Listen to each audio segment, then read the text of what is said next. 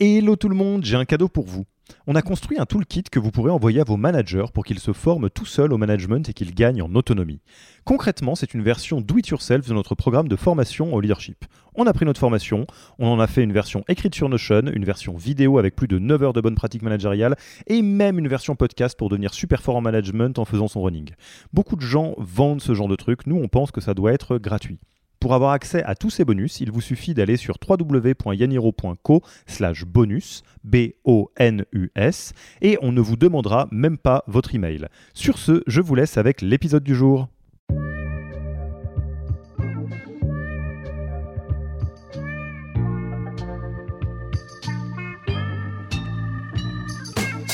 Bonjour et bienvenue dans le podcast du Human Factor. Je m'appelle Alexis Eve et tous les mercredis, je vais à la rencontre des startups les plus véloces pour rentrer en détail dans les bonnes pratiques RH qui leur permettent de faire du facteur humain un levier de croissance plutôt qu'un risque. C'était essentiel pour les garder motivés. La boîte valait plus rien à ce moment-là. On leur a dit ben, la boîte vaut plus rien. Donc en fait, on vous double vos actions. Le Human Factor, ce n'est pas qu'un buzzword. C'est aussi le nom de notre premier livre. Les clés de l'alignement entre associés, d'une organisation adaptée ou encore de la bonne relation à son travail. The Human Factor, c'est 100 pages de retour terrain des plus belles startups et de bonnes pratiques actionnables. Si vous voulez en savoir plus, allez tout simplement sur www.yaniro.co slash book. On met le lien dans la description de l'épisode. Pour l'heure, je vous laisse avec l'invité d'aujourd'hui et vous souhaite une bonne écoute. Bonjour François, comment vas-tu? Alexis, très bien et toi? Euh, Eh ben écoute, ça va vraiment très bien. Là, je suis ravi de te retrouver parce que tu es un, un, ancien, un pionnier euh, dans le podcast euh, Yaniro, euh, l'univers Yaniro étendu. Tu étais déjà venu dans le, le, le podcast historique, si j'ose dire. Ouais. Et aujourd'hui, on se retrouve dans vos nouveaux bureaux, mais alors, je fais un petit peu de spoil, pour parler de manière plus opérationnelle de la partie RH. Tout à fait. Euh, Et je te remercie beaucoup d'avoir accepté l'invitation. Donc, euh, François, tu es fondateur de PopChef, cofondateur. Euh, je vais peut-être te laisser raconter euh, la version actuelle de PopChef, parce qu'on va voir que, comme toute startup, le pitch évolue un petit peu. Tout à fait. Alors PopChef, c'est un des leaders de la food tech en B2B. Euh, en fait, on est spécialisé dans la livraison de repas, mais spécifiquement pour les entreprises. On fait que du B2B, on fait pas de B2C. Euh, et donc ça se passe, enfin concrètement, on a, deux types de, de services. Le premier, c'est la livraison de repas pour des réunions, des team lunch, etc. Et la deuxième activité, c'est euh, des cantines digitales. Donc là, on va installer un frigo connecté dans l'entreprise, rempli chaque matin avec les plats du jour. Chacun se sert, ouvre le frigo, le referme. Et en fait, on arrive à détecter ce qui était pris dans le frigo via un système de scan intelligent euh, avec une subvention employeur. Donc ça permet à n'importe qui de lancer son restaurant d'entreprise en quelques heures. Hmm. Et pour donner un peu de euh, une- un portrait robot, je dirais, de la, là où vous en êtes en termes de maturité d'entreprise. Donc vous existez, existez pardon, depuis 2015. Euh, vous êtes à peu près une cinquantaine maintenant. Euh, Vous avez euh, levé euh, quoi, plus de 10 millions depuis Oui. le lancement. Mm. Euh, et vous avez vécu pas mal de montagnes russes avant même que le mot Covid fasse partie de notre dictionnaire. Tout à fait. Donc là, l'objectif peut-être dans les, euh, l'échange qu'on va avoir là autour du, de- de- du café, euh, ça va être de se plonger dans un- une réalité bien particulière qu'on avait déjà abo- abordée euh, sous ton angle à toi euh, dans le podcast précédent et que cette fois-ci on va aborder dans un angle un peu plus euh, RH et organisationnel, euh, à savoir euh, un pivot. Parce que je vais te laisser raconter ça euh, beaucoup mieux que moi, mais euh, PopChef, avant d'être euh, la, jolie boîte euh, de, de 50 personnes dans les, les super bureaux euh, près de Saint-Denis euh, dans lequel euh, on est, donc, euh, bah, vous avez été une belle boîte, puis vous avez euh, décidé de pivoter, donc vous êtes retrouvé à 8. Enfin, comment ça s'est passé en fait? Donc pour te faire l'historique, PopChef s'était lancé en 2015. À l'époque, Deliveroo n'était pas en France. Uber Eats n'existait même pas encore. Il n'y avait pas Frishti, il n'y avait pas Foodcherry, il n'y avait pas tous ces acteurs. Donc nous, on a été en fait un des pionniers euh, food tech française euh, et euh, on a lancé ce, ce service de livraison de repas aux particuliers qui a très très bien marché. Et en- B2C, en donc, au démarrage. B2C. Là, au début, c'était du pur B2C. On a grossi très vite. Au bout de deux ans, on livrait quelques milliers de plats chaque jour. Euh, on avait une quarantaine de salariés, à peu près, euh, enfin quelques centaines de livreurs auto-entrepreneurs. Euh, et puis en fait, on a compris que ce modèle-là était très peu rentable. Je vais passer tous les détails, mais on a eu une mauvaise surprise avec un investisseur euh, qui fait qu'on a dû se retrouver en fait dans l'urgence avec euh, bah, très peu de cash, une levée de fonds qui a raté euh, et un cash burn très élevé. Donc, qu'est-ce qu'on a fait? On avait deux options. L'option 1, c'était d'arrêter la boîte tout de suite et de rendre le peu de cash qui nous restait aux investisseurs, aux fournisseurs, aux livreurs, aux salariés. Et la deuxième option, c'était en fait de, bah, de se dire, OK, qu'est-ce qu'on peut faire avec le peu de cash qui nous reste, en l'occurrence trois mois de cash, qu'est-ce qu'on peut faire avec ça? Euh, et donc on a décidé de pivoter, de complètement changer de modèle, mais de réutiliser certains actifs, à savoir l'algorithme de livraison. Euh, et puis euh, les quelques très très bons salariés historiques qui étaient là depuis le début, qui, avaient un vrai savoir-faire sur ce marché. donc on a pivoté, on est passé d'une livraison B2C à une livraison B2B, donc des particuliers aux entreprises. On a augmenté les prix de 50%, on a perdu tous nos clients et on a recommencé à zéro. Donc là, on a pris notre téléphone à 8 et euh, on a appelé euh, ben, 50 000 clients, 50 000 B2C particuliers, euh, pour essayer de voir qui voulait passer avec nous en B2B.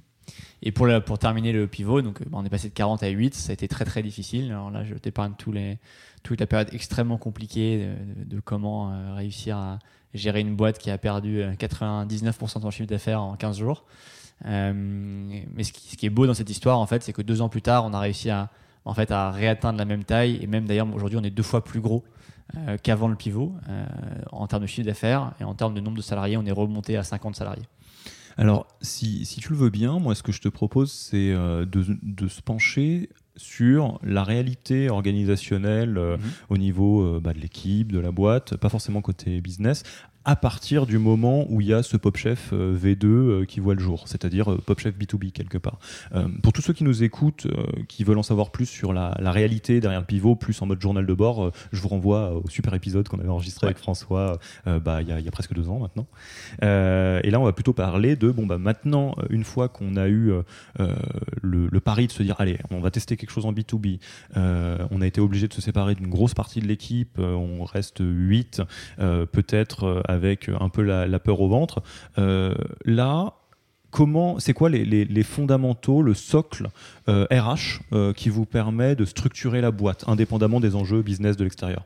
Ouais, c'est une question qui est, d'autant plus importante que quand tu passes de 40 à 8, c'est une telle violence en fait. enfin, ce pivot est une telle violence à la fois pour toi et pour les salariés qui perdent tous leurs collègues, tous leurs amis, etc., que tu es obligé de mettre en place des process RH, ou en tout cas avoir une vraie réflexion pour pas que les gens partent. Concrètement, si les 8 qui sont restés partaient, l'aventure était finie. Donc il fallait absolument les garder. Comment tu fais pour garder motivé 8 personnes quand tout le monde est, quand tout le monde est parti? Euh, On a réussi à faire ce pivot, on pense aujourd'hui grâce à trois piliers. Le premier pilier, c'est la transparence. Euh, sans transparence, si euh, ils avaient senti qu'on avait caché des choses et que la boîte s'était plantée sans qu'ils comprennent pourquoi elle s'était plantée, tout le monde serait parti. Et on aurait en train de préparer ton parachute. exactement. On aurait été accusé de mauvais gestionnaire et tout le monde serait parti. Euh, donc la transparence a été un pilier fondamental, ça l'est encore aujourd'hui. On, pourra rentrer dans le détail si tu veux. Le deuxième pilier, c'est la prise de contrôle, donner un maximum de contrôle aux salariés. Pareil, je sais que tu veux être très pragmatique, donc on rentrera dans le, dans le détail de ce que ça, comment ça se traduit chez nous. Et le troisième pilier, c'est, euh, on va dire, euh, le, la dichotomie entre responsabilité et liberté. Oui, j'utilise un mot euh, assez, technique. Ah, la dichotomie, un mot de trois syllabes, quatre. Euh, alors attends, donc justement, ces trois piliers, euh, si on ne fait pas de la post-rationalisation et qu'on essaie de se mettre à l'instant T, qu'est-ce que c'est? C'est des valeurs, c'est des principes que vous avez en discutant avec tes, associés, c'est des réflexions que vous vous faites en vous disant non mais il faut impérativement qu'on aille renforcer ces trois aspects. Déjà, c'est quoi la, genèse de, de ces trois pierres fondamentales du nouveau Pop Chef? C'est un très bon point. La, post-rationalisation, c'est le fait d'avoir mis des mots dessus. Tout à fait. Mais très clairement, c'était déjà là en fait. Et c'était mm. déjà là pourquoi? Je pense en grande partie parce qu'on a recruté des gens qui avaient notre âge. On avait 25 ans quand on a lancé la boîte. On a recruté des gens qui avaient 25, parfois 30 ans. Et on ne se voyait pas leur euh, imposer euh, des process RH alors que nous, on n'y connaissait rien. Donc la réalité, c'est qu'on a tout de suite pris des gens qui étaient meilleurs que nous, euh, à qui on pouvait faire confiance. Et donc on a tout de suite mis en place cette logique de transparence, de prise de responsabilité et de, voilà, de liberté. Et, ça, c'était euh, déjà présent dans le Pop Chef euh, B2C ou c'est un, héritage de cette époque C'est clairement un héritage euh, du Pop Chef B2C. Je pense qu'on a assez peu changé la culture, même si on a mis des mots dessus et qu'on a forcément dû renforcer beaucoup de choses. Sur la prise de hmm. contrôle, par exemple, donner du capital aux 8 qui restaient. C'était essentiel pour les garder motivés. La boîte valait plus rien à ce moment-là. On leur a dit ben, la boîte vaut plus rien. Donc en fait, on vous double vos actions, vos BSPCE, et ça vaudra une grosse part du capital de, de la boîte. C'est le Black Friday des. BSPCE. Exactement, c'était Black Friday pour les BSPCE. Euh, ok, bah, ce que je te propose pragmatiquement, peut-être, c'est de reprendre chaque pilier, euh, même s'ils ont eu des noms après, et, et que tu puisses me raconter de manière pragmatique euh, l'existence qu'ils avaient dans, dans PopChef B2C, donc quelque part un Mhm. peu comment ils se manifestaient, et de quelle manière concrètement vous les avez renforcés pour créer le Ouais. socle de PopChef B2B. Que- quelle forme ça a pris? Alors, on commence avec la transparence, du coup. Euh, ça, j'ai envie de dire, c'est le plus rapide parce que c'est pas extrêmement compliqué. Simplement, nous, on pense que si tu n'es pas transparent avec tes salariés, tu ne peux pas derrière leur donner du contrôle parce qu'ils savent pas où chercher les informations. Donc, nous, on rend toutes les informations extrêmement accessibles. Et ça se traduit par un Google Drive qui est accessible. Il n'y a aucune partie cachée dans le Google Drive. Euh, ça se traduit également par le fait de donner les chiffres chaque semaine à tout le monde. Donc nous, chaque semaine, on a ce qu'on appelle un metrics meeting où tous les euh, directeurs de la boîte, au début toute la boîte, maintenant on est trop nombreux, donc c'est que les directeurs de la boîte, se retrouvent et en fait on regarde des, euh, bah, tableaux de bord avec tous les chiffres de la boîte. On fait un compte rendu des chiffres qu'on a observés qui nous paraissent les plus importants et on l'envoie à toute l'entreprise, y compris les livreurs, les stagiaires, tout le monde. Alors c'est quoi comme, euh, comme metrics Ça va être le chiffre d'affaires de la semaine, la rentabilité de ce chiffre d'affaires-là. Ça va être est-ce qu'on est en croissance par rapport, euh, par rapport à la semaine dernière Est-ce qu'on tient nos objectifs? Est-ce qu'on est en dessous, au-dessus? Si oui, de combien de pourcentage? Donc globalement, en un email, tout le monde a un aperçu assez clair de où en est la boîte par rapport à ses objectifs. D'accord. Il y a des aspects euh, aussi euh, cash burn, trésor ou euh, pas tellement? Le cash burn, c'est très anxiogène. Ouais, on est Moi, je pense que c'est beaucoup aux fondateurs de porter l'angoisse, ce qui ne veut pas dire euh, être opaque et cacher les choses. En revanche, porter le stress non constructif. Ça, j'y crois beaucoup. Et donc, ça, je, disons que je garde pour moi le cash burn, mais en revanche, je cache jamais les situations critiques. Si on voit qu'il y a un, un sujet de cash burn, on le dira. Je, je fais un petit aparté là-dessus parce que euh, sur le sujet de la transparence, c'est un sujet qui fait grandement débat précisément pour cette raison-là. Mhm. Parce que la transparence brute, entre guillemets, ça Mhm. peut des fois avoir l'effet inverse de celui euh, qui était euh, euh, initié au démarrage.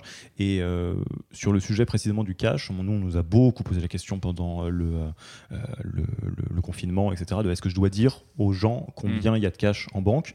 Et euh, je suis un peu de ton avis, à savoir que l'information brute de combien d'argent en banque ne veut rien dire. Parce qu'il y a des boîtes qui sont Mm. hyper à l'aise pour piloter à deux mois de cash et c'est dans leur ADN depuis le début. Il y a des boîtes qui thésaurisent un an et demi et euh, quand on déçoit en dessous de ce seuil, tout le monde se sent mal. Et qu'en réalité, un, salarié, c'est illisible de savoir qu'est-ce que ça veut dire d'avoir X milliers, dizaines Oui. de milliers d'euros en banque. Donc ça sert à rien. La question, c'est de savoir est-ce que on va vers du bien ou est-ce qu'on Ouais. est critiquement en danger quoi? Complètement, tu as raison, il faut contextualiser le cash. Exactement. Euh, et un, un bon exemple de ça, d'ailleurs, que je pourrais te citer, à l'époque du B2C, donc dans PopChef V1, on avait beaucoup de livreurs auto-entrepreneurs. Et avec tous les sujets que tu peux connaître aujourd'hui sur les livreurs auto-entrepreneurs qui parfois se sentent pas très attachés à la boîte, qui réclament plus de droits, etc.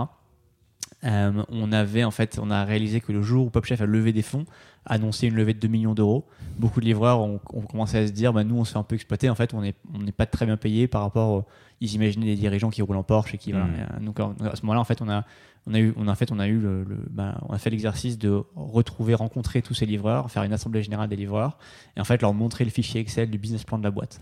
On a descendu chaque ligne du business plan et on leur a montré combien, euh, bah, quel était le chiffre d'affaires de PopChef chaque mois et combien de cash on perdait à la fin du mois. Et là, quand on voit ça, tout de suite, on comprend que les 2 millions d'euros, ils servent pas du tout à Mhm. engraisser les dirigeants, ils servent à faire tourner la boîte. Et ça a été un exercice extrêmement sain euh, qui a tout de suite en fait euh, calmé les tensions qui ont, qui ont pu naître à ce moment-là. De transparence pour le coup. De transparence. Alors vas-y, deuxième pilier, comment, comment ça se passe? Alors le deuxième pilier, c'est la prise de contrôle. Euh, c'est en fait c'est un peu le corollaire de la transparence. Donc tu, permets aux, salariés de prendre le contrôle de l'entreprise que tu ne peux que faire quand il y a une vraie transparence. Et ça, l'idée en fait, elle est, très simple. Euh, moi, je suis pas capable d'être partout. Je veux ne pas être indispensable à ma boîte. Si je suis indispensable, c'est très dangereux pour ma boîte. Ça veut dire que si je passe sous un bus demain, la boîte meurt. Euh, donc je veux surtout pas être indispensable. Euh, et donc ça, donc ça veut dire avoir des directeurs qui ont la capacité chacun de gérer de manière extrêmement autonome leur pôle et même d'avoir quelqu'un dans la boîte à qui je peux donner les clés si jamais je pars en levée de fonds et que je vais beaucoup m'absenter dans, la- boîte. Cette prise de contrôle là, je pense qu'elle se résume très bien par une citation de Antoine de Saint-Exupéry euh, que j'aime beaucoup. Euh, si tu veux construire un bateau, ne rassemble pas tes hommes et femmes pour leur donner des ordres, pour expliquer chaque détail, pour leur dire où trouver chaque chose. Si tu veux construire un bateau, fais naître dans le cœur de tes hommes et femmes le désir de la mer. Donc nous, ce qu'on veut, c'est ça, c'est euh, leur donner l'envie leur donner la vision. Moi, mon rôle, c'est uniquement d'insuffler une vision et de leur laisser ensuite mettre de comment exécuter cette vision-là. C'est pour ça qu'on recrute des gens qui sont meilleurs que nous, parce qu'ils seront plus capables que nous d'exécuter cette vision. Et alors donc du coup cette, euh, ce pilier de la prise de contrôle, euh, concrètement ça se manifeste à quel endroit? Est-ce que ça se manifeste là, j'imagine, dans le recrutement dans lequel vous soulignez cet euh, ADN de la boîte? À quel endroit tu dirais et, via quels outils ça se manifeste? T'en as plusieurs. Alors, je veux pas trop empiéter sur le troisième pilier parce que ça se rejoint beaucoup. On va dire que je vais déjà te parler peut-être. je vais déjà te parler de de, le fait de l'acceptation de l'erreur. Je pense que déjà ça c'est quelque chose de c'est important. En fait, ça passe par une question toute simple qu'on pose à chaque euh, point RH, donc tous les six mois. Quelles sont les erreurs que tu as faites sur le dernier semestre? Si la réponse est aucune, a priori il y a un problème, c'est que tu n'as pas pris assez de risques. Hmm. Parce que personne ne fait aucune erreur, personne. Euh, et donc on pose cette question-là et ça dédramatise l'erreur et on est même presque un peu fier de pouvoir avoir quelque chose à répondre à cette question. Euh, une deuxième, euh, je pense, quelque chose de très pragmatique, c'est le système du DRI, J'interromps l'épisode une petite seconde pour vous rappeler que si vous voulez envoyer à vos managers la version do it yourself de notre formation en management, il vous suffit d'aller sur www.yaniro.co slash bonus B-O-N-U-S. Sur ce lien, vous trouverez gratuitement toute notre formation en version vidéo, podcast et la boîte à outils du management Notion qui était jusqu'alors réservée aux managers conformés. On n'aime pas vendre des secrets, on préfère vous les offrir et parier que vous bosserez avec nous si vous voulez les implémenter plus vite. Sur ce, retour à l'épisode du directly responsible individual. J'essaie d'éviter les anglicismes au maximum, mais, en l'occurrence, bon. voilà, c'est quelque chose qui était un, un, terme qui a été créé par Steve Jobs, donc on, reprend tel quel. Euh, l'idée, c'est de dire que peu importe la complexité d'une tâche, tu auras un seul et unique responsable. Pourquoi? Parce que quand tu commences à nommer deux responsables pour une tâche, tu vas diluer la responsabilité euh, et tu vas euh, en fait faire diviser par deux la prise de contrôle dans l'entreprise. Exemple, il faut changer la marque de Pop Chef. Changer la marque, ça veut dire changer de logo, ça a des implications en marketing, en com. Ça veut dire changer tous les supports des livreurs, ça a des implications en opération, des implications en finance, des implications dans strictement tous les pôles de la boîte, même en tech. Euh, évidemment, on pourrait être tenté de dire bon, bah, le responsable, c'est la com pour le logo, c'est la tech pour le site web, etc. Non, il y a un seul responsable. Donc, on va demander, et c'est là aussi la, spécificité de Pop Chef, on demande qui veut être responsable, hmm. qui se sent le plus légitime être responsable de ce chantier, être DRI. Une personne va lever la main. Généralement, celle qui lève la main, c'est celle qui est le plus euh, légitime.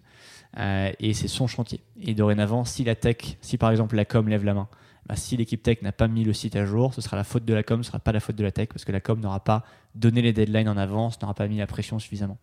Alors typiquement, un, mode de travail comme celui-là, euh, comment vous l'avez mis en place? C'est euh, parce que toi, peut-être que toi ou l'un de tes associés, euh, vous avez lu sur le DRI vous dites ah, c'est canon et ça répond vachement à nos enjeux. Comment vous le faites vivre? C'était même pas volontaire. En fait, on a au début, on était comme toute startup en situation d'extrême stress avec très peu de moyens et beaucoup de choses à faire on a été obligé en fait de demander à nos salariés d'être couteau suisse et d'exécuter énormément. Et le, en fait, euh, bah, si tu veux exécuter rapidement, il faut donner beaucoup beaucoup de contrôle à cette personne-là, lui donner une liberté transversale qui puisse aller piocher dans différents pôles les talents dont il a besoin.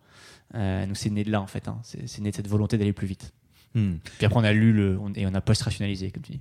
Oui, bah, on, fait tout ça de toute façon. Euh, et donc j'imagine que de manière très pragmatique. Euh, quand tu lèves la main pour être DRI euh, d'un projet transverse ou non, euh, ça met une pièce dans les droits que tu as et les devoirs que tu as. C'est-à-dire c'est à la fois à toi la gloire quand ça se passera bien et, on te tapera sur les doigts si ça avance pas assez vite. Tu seras responsable et ça, ça met une vraie pression. Tu seras responsable si la marque n'est pas prête. Et aussi, ce qui est très beau, c'est que ça, maintenant, c'est dans la culture de la boîte, donc tout le monde l'accepte. Mais tu mets de côté ton ego. Quand tu n'es pas DRI, tu sais que tu dois répondre aux ordres de cette personne-là. Elle est DRI. Le dirigeant, donc moi, a validé que cette tâche-là devait être terminé pour le 25 février prochain. À partir de maintenant, euh, c'est le DRI qui a tous les droits pour y arriver. Donc euh, toi, en tant que, tu as beau être responsable, CTO de ce, que tu veux. T'es contributeur. Et c'est peut-être un stagiaire qui est DRI. T'es contributeur du stagiaire, t'es sous ses ordres pour cette tâche-là. je vais peut-être vous le piquer ça.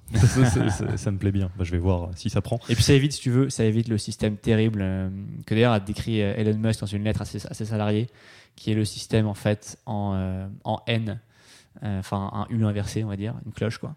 Euh, où tu as euh, le N-1 euh, de la com qui veut demander quelque chose au N-1 de la tech, bah, il va, il va aller Hmm. demander d'abord à son N plus 1, directeur de la com, qui lui va demander au N plus 1, directeur de la tech, qui va faire redescendre l'information. Euh, et résultat, tu as eu besoin de quatre interlocuteurs pour en fait euh, une simple discussion très rapide entre les deux. Le DRI, ça casse ça, puisque la personne qui est DRI peut accéder à n'importe qui dans la boîte. Hmm. Et, et vous avez quel, euh, euh, je dirais, organes de discussion qui permettent euh, de d'exprimer le fait qu'il y a des chantiers et il faut un DRI C'est des réunions euh, régulières, j'imagine? C'est systématiquement dans les réunions qu'on fait, euh, voilà, notamment tous les lundis dans le Matrix Meeting, quand on identifie un problème, on demande qui veut être DRI et puis euh, ça, se, ça se décide assez vite dans les AG qu'on fait, dans toutes les réunions globalement. Ok, très cool. Dernier pilier? Le dernier pilier, c'est, donc je parlais de dichotomie entre responsabilité et liberté. Pourquoi je te parle de dichotomie? Euh, Parce que c'est deux mots qui sont en fait très différents, mais qui sont deux équilibres d'une même force. Euh, tu avais d'ailleurs, toi qui aimes bien les, les psychologues, euh, un- Je les aime bien, c'est vrai. tu as un psychologue qui s'appelle Viktor Frankl, qui est en fait un rescapé, euh, il me semble, hein, des camps de concentration nazis qui habitait aux États-Unis, qui est devenu assez célèbre, euh, et qui a vu cette phrase qui était de dire qu'il fallait en fait créer une statue de la responsabilité sur la côte ouest des États-Unis pour euh, contrebalancer la statue de la liberté. Et il se trouve que c'est un projet qui est en étude depuis euh, les, années, euh, bah, les années 50 et qui va être finalisé en 2013, il me semble. hein. Oh, pardon, en 2000, euh, excuse-moi, c'était 23. Donc, euh, ça a été initié en 2013 et puis en 2023, ça va être finalisé. Donc, ils vont créer cette statue de la responsabilité de l'autre côté des États-Unis. Euh, et en fait, l'idée, c'est, c'est- elle est toute simple. C'est juste de dire que, euh, en fait, tu, tu- tu ne peux pas donner de liberté à quelqu'un qui est irresponsable. Donc, plus tu donnes de liberté, plus tu attends C'est très d'actualité comme de la ça. responsabilité en face. Euh, et, tu- et- et en fait, je pense qu'il y a un côté aussi cercle vertueux là-dedans et cercle vicieux également. Plus tu donnes de liberté à quelqu'un, plus il va devenir responsable. Et puis à l'inverse, plus quelqu'un te démontre qu'il n'est pas responsable, moins tu lui donnes, plus tu lui retires des libertés. Euh, et donc dans les États euh, autoritaires où il y a un, un man- un manque de confiance, ça, ça n'en- ça n'encourage pas la prise de responsabilité. Euh, donc tu as, un peu deux extrêmes possibles. Puis, un meilleur exemple, c'est plutôt l'enfant. L'enfant n'est pas encore très responsable tu lui donnes assez peu de liberté.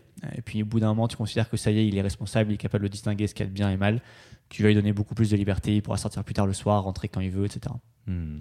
Et alors, comment euh, ce pilier prend vie dans, dans Pop Chef? Ça se manifeste à quels endroits? Alors donc nous, on a pour... euh, donc déjà, on- sur la partie liberté, on donne énormément de liberté puisqu'on considère qu'on recrute des gens responsables. D'accord, c'est la position par défaut, quelque part. donc par défaut, il y a beaucoup, beaucoup, beaucoup de liberté. Euh, donc exemple, les vacances sont illimitées chez nous. Les notes de frais euh, sont sans, sans, sans justificatif. C'est à toi de décider combien tu dépenses. Euh, on te- si tu veux acheter un Mac, on va pas t'imposer un Mac d'occasion ou un site ou un autre. C'est toi qui décides de quel Mac tu as besoin. Euh, tu as, énormément de choses comme ça qui peuvent un peu choquer parfois même les investisseurs, mais, mais qui euh, en fait, bon, euh, quand on montre les chiffres, on voit que ça marche, les vacances illimitées. En réalité, il n'y a que 4 jours de plus que la moyenne qui sont posés. Donc euh, voilà, c'est- vrai pour les horaires, le télétravail est en illimité. Il a toujours été en illimité le télétravail chez nous. Les horaires sont libres. Et en revanche, sur la partie responsabilité, la contrepartie, c'est que on va créer un cadre euh, très clair pour que euh, pour qu'un salarié sache ce que ça veut dire être responsable. Qu'on te laisse pas interpréter toi-même ce que c'est être responsable. On va te dire bah voilà où va la boîte, voilà quelle est ta mission.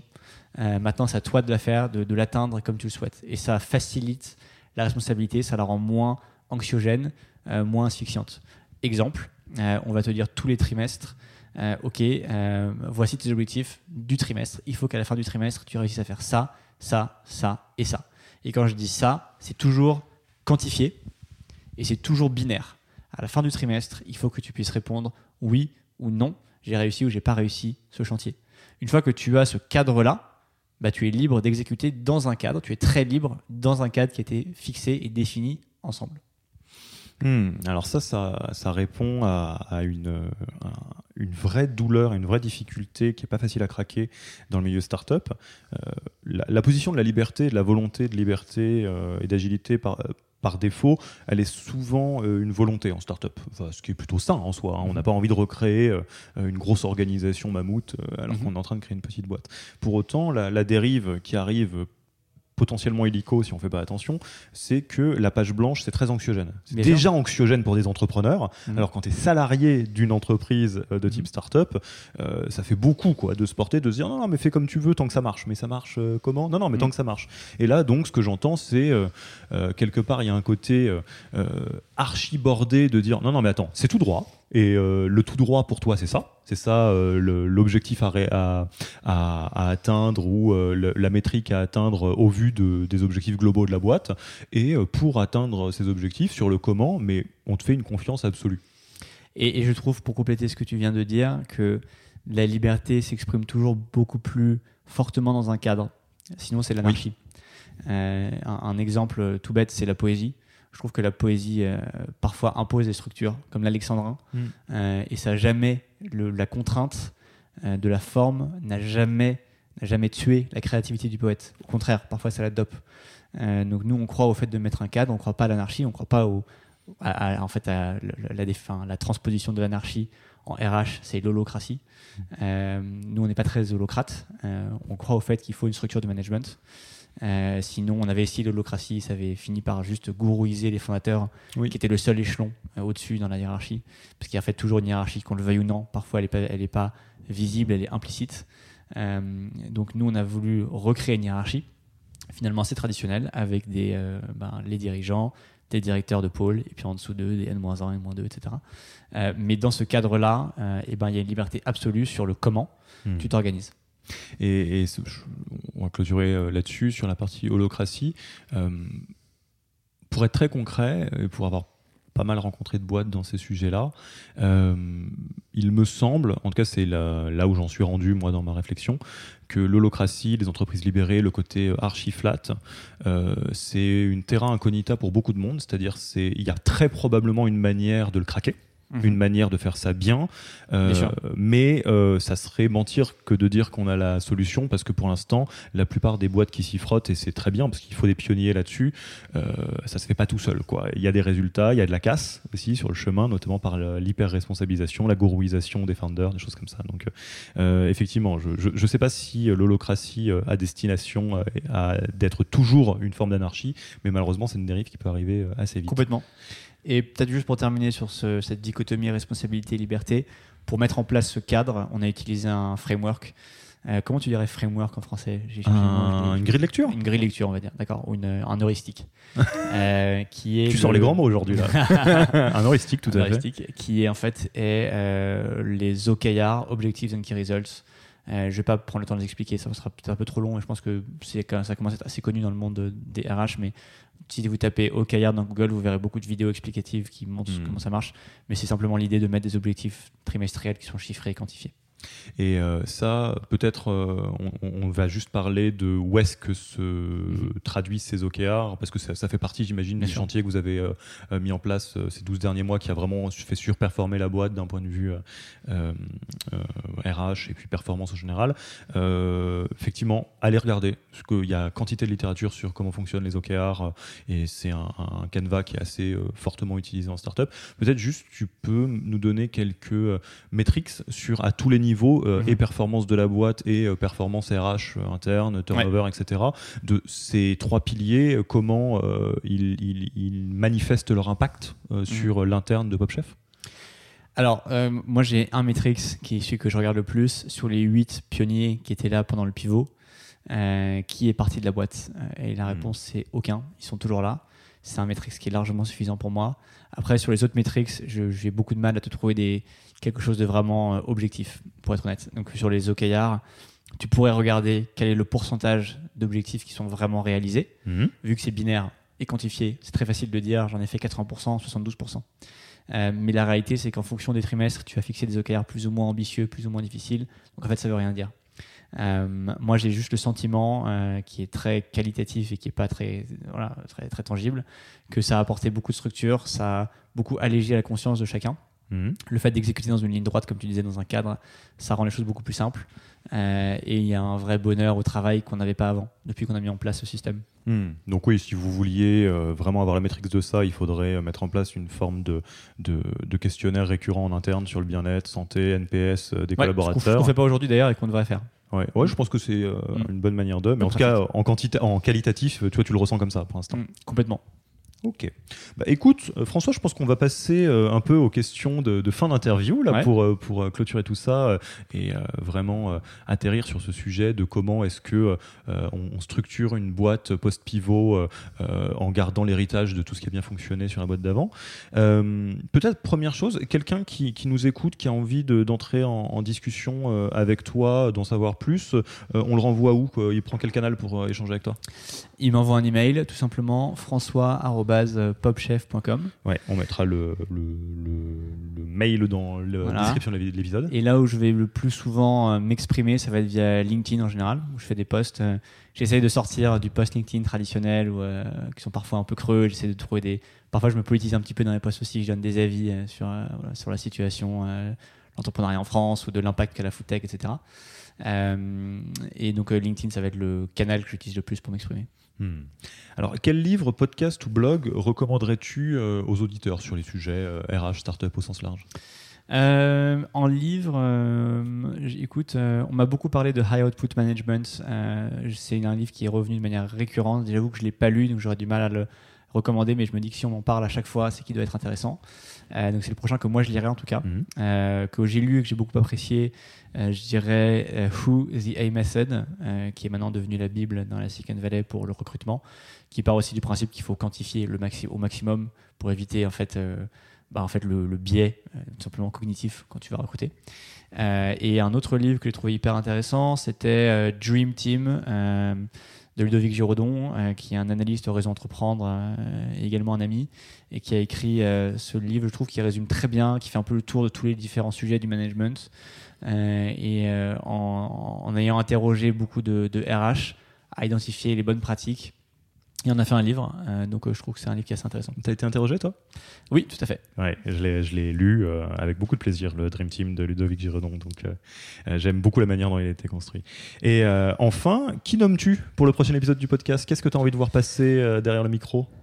Hmm, alors, qui est-ce que je nomme? Ah oui, alors il y a, alors j'ai pas un nom, j'ai peut-être un nom d'entreprise que j'aimerais beaucoup écouter.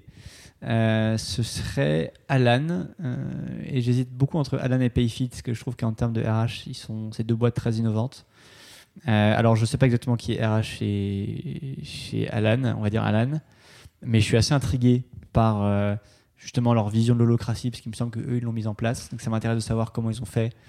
Euh, voilà, par curiosité, également euh, leur euh, idée de ne pas variabiliser les salaires et de, de, de mettre que du fixe. Surtout pour les commerciaux, je trouve ça assez intéressant. Euh, je serais curieux de savoir comment ça, ça se traduit.